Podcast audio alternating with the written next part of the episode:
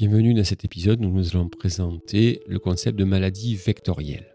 Alors tout d'abord, quelques petits rappels sur ce qu'on appelle les maladies, la contamination et l'infection. Donc une maladie est caractérisée par un certain nombre de symptômes qui sont les manifestations de la réaction du corps euh, lorsque celle-ci survient.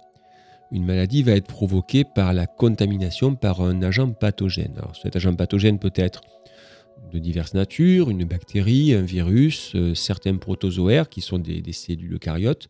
Eucaryotes, c'est-à-dire cellules avec un vrai noyau, contrairement aux bactéries qui n'en possèdent pas, et contrairement aux virus qui ne sont quasiment pas des cellules et même quasiment pas des êtres vivants.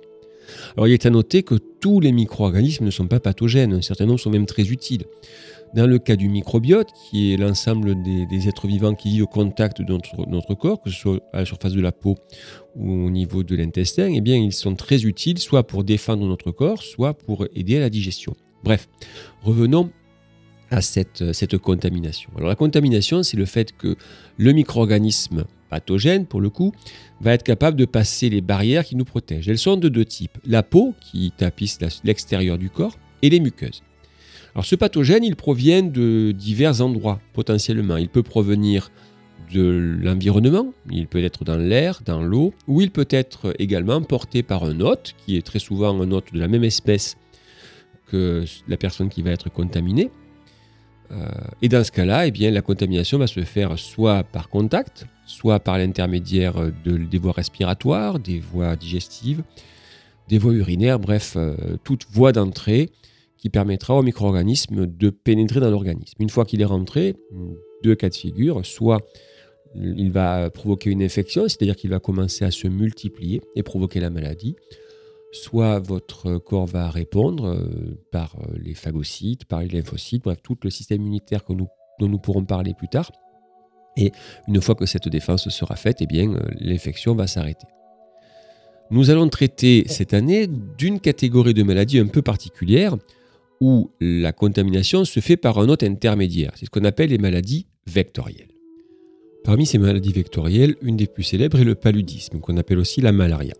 Alors qu'est-ce que le paludisme? Eh bien c'est une maladie qui va se caractériser par une très forte fièvre, qui va avoir lieu une trentaine de jours après l'infection, et qui peut s'accompagner de, de douleurs musculaires avec un fort affaiblissement, des vomissements, des nausées, qui peuvent aller jusqu'à la mort de la personne. Cette maladie touche environ 40% de la population mondiale, c'est-à-dire qu'en fait 40% de la population est en contact avec celle-ci. Alors c'est assez curieux, vu que euh, avec les déplacements actuels, euh, elle devrait pouvoir se déplacer à toute la surface du globe. Elle va faire plus de 500 000 morts par an. Et pourtant, on n'en parle pas tant que ça. Ben, peut-être parce que justement, elle est localisée dans certaines zones du globe bien particulières. C'est une maladie qui est connue depuis longtemps. Euh, on sait qu'elle touche la population depuis près de 300 000 ans. Mais on ne connaît son mode de, contamination que depuis 1897. Autrement dit, vous voyez que c'est une maladie qu'on a mis beaucoup de temps à comprendre. Alors, elle est localisée dans la zone tropicale, d'où le, le, fait qu'elle ne touche que 40% de la population mondiale. Et pourquoi est-elle localisée dans cette zone? Eh bien, tout simplement parce que c'est une maladie dont le pathogène va être transmis par un type de vecteur qu'on appelle l'anophèle, qui est un moustique. Et comme euh, ben, tous les moustiques, c'est une, espèce qui a besoin d'eau et d'une température suffisamment euh, importante pour pouvoir se développer. Alors du coup, euh, quel est le rôle de cet anophèle dans la transmission du paludisme? Mais il faut savoir que le paludisme est en fait transmis par un, vecteur qu'on appelle le Plasmodium falciparum. Alors c'est celui qu'on étudie, mais il existe d'autres plasmodiums en fonction de la zone géographique où on se trouve, qui est un protozoaire qui va euh, rentrer dans l'organisme, donc suite à la piqûre par un moustique, et qui va avoir les conséquences suivantes. Il va d'abord s'implanter dans le foie, s'implanter au niveau des globules rouges, les faire éclater, ce qui va provoquer tous les symptômes qu'on va trouver au niveau du paludisme. Donc, en quoi cet anophèle est responsable de la transmission du paludisme? Mais il faut savoir que l'anophèle pour se reproduire, a besoin d'un repas de sang. La femelle, pour pouvoir amener ses œufs à maturité, a besoin de se nourrir de sang. Et donc elle va passer d'un individu à un autre pour récupérer ce sang. Et dans le même temps, eh elle va récupérer le plasmodium qu'elle va transmettre d'un individu à un autre. Alors il faut savoir que la personne qui porte le plasmodium d'ailleurs n'est pas forcément malade. On a affaire à un réservoir de personnes qui parfois sont saines, dans le sens où elles ne sont pas malades, et puis d'autres qui sont malades également. Alors, lorsque donc, le, moustique va, piquer une personne qui porte le Plasmodium falciparum, eh bien, ce parasite va se retrouver dans ses glandes salivaires, ce qui fait qu'à la deuxième piqûre sur une autre personne, elle va le transmettre.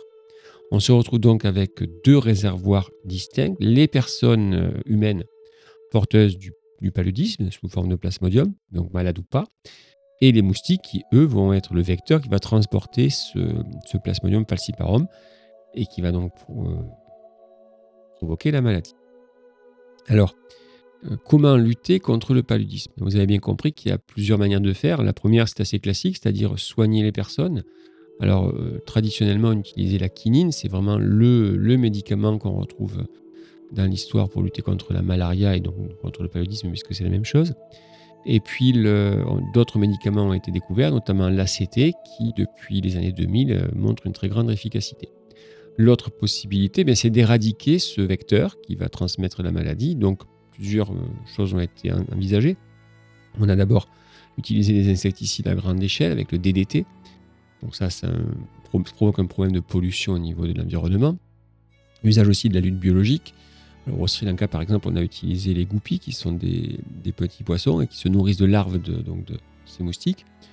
L'autre possibilité, eh bien, c'est d'éviter le fait d'être piqué par, euh, par les femelles. Alors pour cela, l'usage de moustiquaires, souvent imprégné également d'insecticides, a été utilisé. Et la combinaison de tous ces mécanismes a permis au Sri Lanka notamment d'éliminer le, paludisme de, son territoire. Donc vous voyez plusieurs moyens d'action nécessaires qui euh, peuvent aboutir, si on met les moyens suffisants, à l'éradication de la maladie. Alors, nous avons donc, pour résumer, une maladie qui est un petit peu différente de celle que vous aviez étudiée au cours des années précédentes, à savoir qu'elle ne se transmet pas directement d'un hôte à un autre hôte, mais qu'elle passe par un intermédiaire, un vecteur, donc là en l'occurrence le, moustique. Et le fait de lutter contre ce vecteur peut être un moyen de lutter contre la transmission de la maladie. Donc ces maladies vectorielles, euh, euh, elles, posent un problème parce que le fait d'avoir soigné les individus qui en sont porteurs ben, ne résout pas la problématique d'une épidémie puisque il faut également euh, traiter le vecteur qui continue lui à transmettre la maladie. Donc voilà ce qu'on peut dire sur un exemple de maladie vectorielle, le paludisme, il en existe d'autres.